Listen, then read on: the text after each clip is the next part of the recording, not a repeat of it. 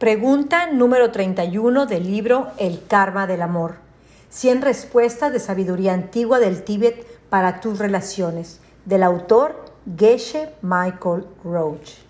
Mi nombre es Ana Cortés y estoy haciendo lectura de cada una de las preguntas. Como ya escucharon, son 100 y vamos en la número 31. Esta pregunta es del área de comunidad y empieza así. Mi esposa y yo tenemos una relación muy buena y cercana, pero a veces siento que nuestra casa se ha convertido en una fortaleza. Estamos alejados de nuestra comunidad y el resto del mundo. ¿Cómo podemos aprender a acercarnos? Nos da un poco de nervios intentarlo. Esta pregunta surgió en los primeros años de relación entre uno de mis mejores amigos y su esposa. Después del divorcio de mis padres, mis hermanos y yo alternamos, mi papá vivía en San Diego y todos empezamos a surfear muy jóvenes. Mi amigo Jim y yo disfrutábamos mucho ir a surfear después del trabajo. Esto fue así hasta que se casó. De pronto todo cambió y sí es cierto que su casa se convirtió en una fortaleza.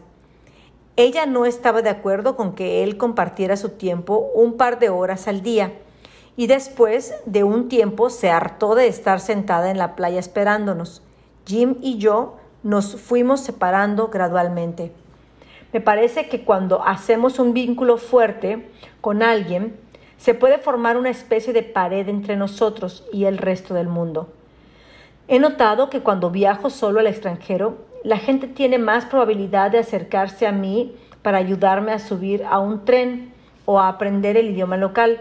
Pero cuando estoy de viaje junto con alguien más de mi propio país, una especie de muro invisible surge entre nosotros y los demás, y la gente tiende a mantener cierta distancia de nosotros. Lo mismo sucede cuando nos hacemos pareja. Se puede sentir una pérdida, falta algún tipo de contacto con las demás personas en nuestra vida. Una verdad básica de esta vida es que cuando abordamos los asuntos usando los principios de las semillas, ya nada tiene que ser de la manera que siempre ha sido. Todos conocemos a alguien que al estar en una relación se abre más al mundo que le rodea. Solo tenemos que averiguar las semillas que hay que sembrar para derribar los muros que hay con los demás. Una vez que llegamos a ser una sola entidad. Quizás la cosa más hermosa sobre el sistema del tallador de diamantes es que significa que automáticamente dejamos caer las paredes. He aquí cómo Jim y yo lo resolvimos un día. Sentados en su patio trasero, en lugar de hacerlo en la arena de la playa, donde solíamos pasar el rato juntos. Entonces, ¿cómo crees que puedo trabajar este tema de la muralla con el exterior? Está empezando a fastidiarme no es solo que no pueda salir de la casa para ver a mis viejos amigos, también parece que cada vez tengo menos. Reflexioné por un momento. Está bien, déjame hacerte una pregunta. ¿Cuál? Hemos trabajado con semillas mucho desde antes, cuando buscabas pareja, antes de conocer a Amy. Sí, claro, y no creas que no estoy agradecido por eso. Era peor estar sentado en mi casa solo Siento que ahora no podría vivir sin ella. Es solo que, bueno, el objetivo de trabajar con las semillas es que no solo las utilizamos para crear una pareja, pero después de tener una pareja, podemos seguir utilizando las semillas para perfeccionarla, ¿no? Para que la relación sea todo lo que deseamos. ¿Estoy en lo correcto? Correcto, le contesté. Muy bien. Una vez que sabemos cómo utilizar las semillas para que sucedan las cosas como queremos que sucedan, no hay por qué conformarse con menos de lo que queremos, nunca más. ¿Y cuál es la semilla para derribar las paredes? Bueno, eso es por lo que te recuerdo los primeros meses. Cuando fuimos por primera vez a visitar a la señora Miller para sembrar las semillas que hicieron a Amy, permíteme recordarte algo, más bien preguntarte algo acerca de eso acerca del primer día en la cafetería cuando fuimos a sembrar las semillas. A ver, pregúntame, Quiero que recapitules y recuerdes la primera vez que te planteé la idea de sembrar semillas para una compañera, dándole compañía a una persona mayor. ¿Hubo algo en esa idea que te haya molestado? Jim no tuvo que pensar mucho. Bueno, sí, pues no había, y para ser honesto, todavía pienso a veces. ¿Había? Bueno, francamente todo el sistema parecía tener un defecto muy grave. Desde que era un niño, mis padres y maestros hablaban de hacer cosas buenas por, por los demás, pero siempre añadían que tenía que hacerlo por razones altruistas. Pero la forma más pura de dar es cuando no esperas nada a cambio. Pero este sistema del tallador de diamantes parece estar motivado con obtener algo a cambio y pues en muchos aspectos me parece muy egoísta. Exactamente, asentí con la cabeza. Parece egoísta. Parece que ayudar a los demás se reduce a algún tipo de acuerdo de negocios. Voy a visitarte para darte compañía, pero solo porque quiero encontrar una esposa. Jim asintió con entusiasmo se sintió aliviado de que yo tocara el tema y sentir que no era el único que pensaba lo mismo. Muchas personas de todo el mundo se acercan a mí con la misma pregunta, lo que me hace sentir muy bien, ya que en todo el mundo hay personas que quieren que su generosidad sea pura y no solo sea un ejercicio más de egoísmo. Está bien, Déjame hacerte algunas preguntas y te pido que sigas esta línea de pensamiento. Él aceptó. Vas al asilo de ancianos a visitar a la señora Miller para que no se sienta sola. Esto siembra semillas en tu mente. Si se plantan de la manera correcta y te pido que aprendas bien a sembrar semillas en una visita a la tienda de libros. A mí llega se para junto a ti, perdón, junto a mí, y empieza a ver los mismos libros en el mismo anaquel. He sembrado una compañera que es tan apasionada como yo por la historia de América. ¿No es increíble? Correcto, sonreí. Feliz de que él apreciaba lo milagroso que es que cualquier semilla se abre y florezca después de tres meses. Nos vamos a casar y tú serás el padrino. Correcto, sonreí de nuevo. Pero luego está el señor de Steve. Steve es un amigo en común por dos razones. Los tres surfeamos, más bien. Solíamos surfear juntos con bastante frecuencia y también nos gustaba juntarnos a tocar nuestras guitarras. Steve se me acercó en la boda y quiso saber mi secreto. ¿Cómo conseguí esa mujer? ¿Dónde compré mi ropa? ¿Qué tipo de ejercicio hacía? ¿Qué perfume tenía mejor efecto a la hora de acercarse a una chica en un bar?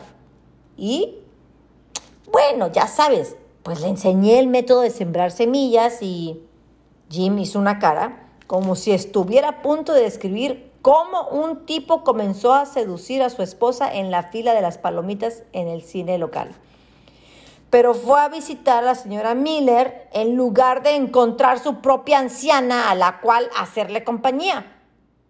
Y pues sembró las semillas en su mente. Y así fue como conoció a Francis. Concluyó. Correcto, le dije. Lo que no sabes, aquí tuve una pequeña vacilación extraña, como si estuviera a punto de decirle a mi mejor amigo que su esposa ha estado engañándolo. Ahora James, James Johnson le cuida el jardín y Eric Sidman le hace las compras de comida. Jim se veía un poco sorprendido, pero lo tomó bien. Bueno, gruñó un poco. Creo que la señora Miller va a tener mucho más atención por parte de él esta semana. ¿Puedes ver lo que está pasando? Le pregunté. Si tienes el valor de intentar algo completamente nuevo para encontrar a la mujer que deseas y lograr tener éxito, el resto de nosotros dirá, wow, ¿qué hace este tipo? Sí, lo sé, dijo Jim. Al igual que todos, te preguntas por qué un, perdedor como él, que durante tres años no logró conseguir que alguna chica decente saliera con él, de repente tiene esta hermosa, sensible e inteligente esposa. Era hora de cambiar de tema. Bueno, sí, pero Jim, ¿no te das cuenta de que debido a que tú tuviste una mente abierta porque estabas dispuesto a probar las semillas, tenemos como seis amigos que disfrutan de buenas relaciones? Fuiste el pionero, el ejemplo y todo el mundo te está siguiendo. Jim comienza a animarse y sentirse orgulloso. Era obvio que no había pensado en ello de esta manera. Aprovechó la oportunidad.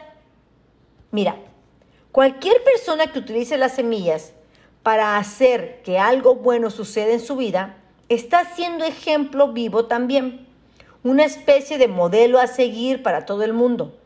Practica sembrar semillas de bondad como resultado, algo increíblemente hermoso te sucede. Y todo el mundo se da cuenta y comienza a probar sembrar semillas de bondad también.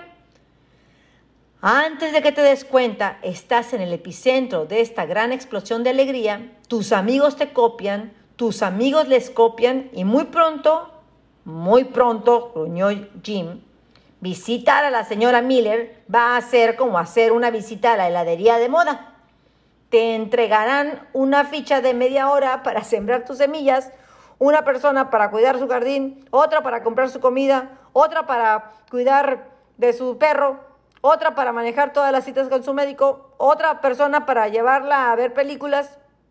Se veía asombrado. Nunca se hubiera imaginado que el objeto de sus celos era una mujer de 85 años. Lo tomé del hombro. Sí, Puedes verlo de esa manera, le dije. Pero eso es solo siembra semillas de celos. Por lo que Ami se irá sobre ti cada vez que le digas buenos días a alguien que no sea un hombre. Hay que darse cuenta de algo. Jim, dices que estás cansado de sentirte como si estuvieras encerrado en una fortaleza, pero ya tienes una forma de sembrar las semillas para que eso no sea así. Solo tómate unos minutos al día, te sugiero, lo hagas antes de dormir y pienses en la revolución que has iniciado. La llamamos meditación del café. Esto puede ser muy grande.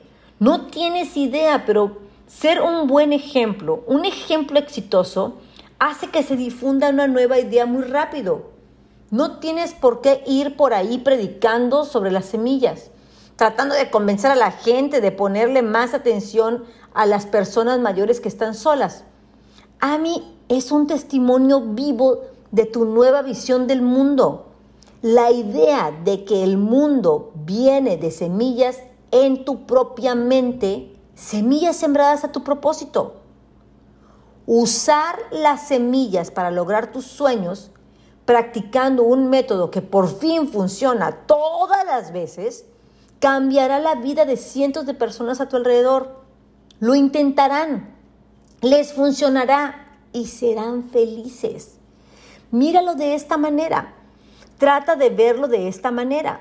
Y si lo haces, la acción de tratar de ayudar a una anciana será al mismo tiempo un acto de servicio para cientos de personas a tu alrededor. Eso no es egoísta. Es lo contrario al egoísmo. Es la cosa menos egoísta que puedes hacer. ¿Acaso eso no se siente bien? ¿No es como siempre pensaste que tenían que ser las cosas?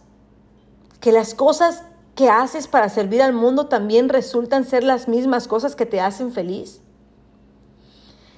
Jim asintió con la cabeza, con una especie de asombro en su rostro. Se siente bien salvar al mundo.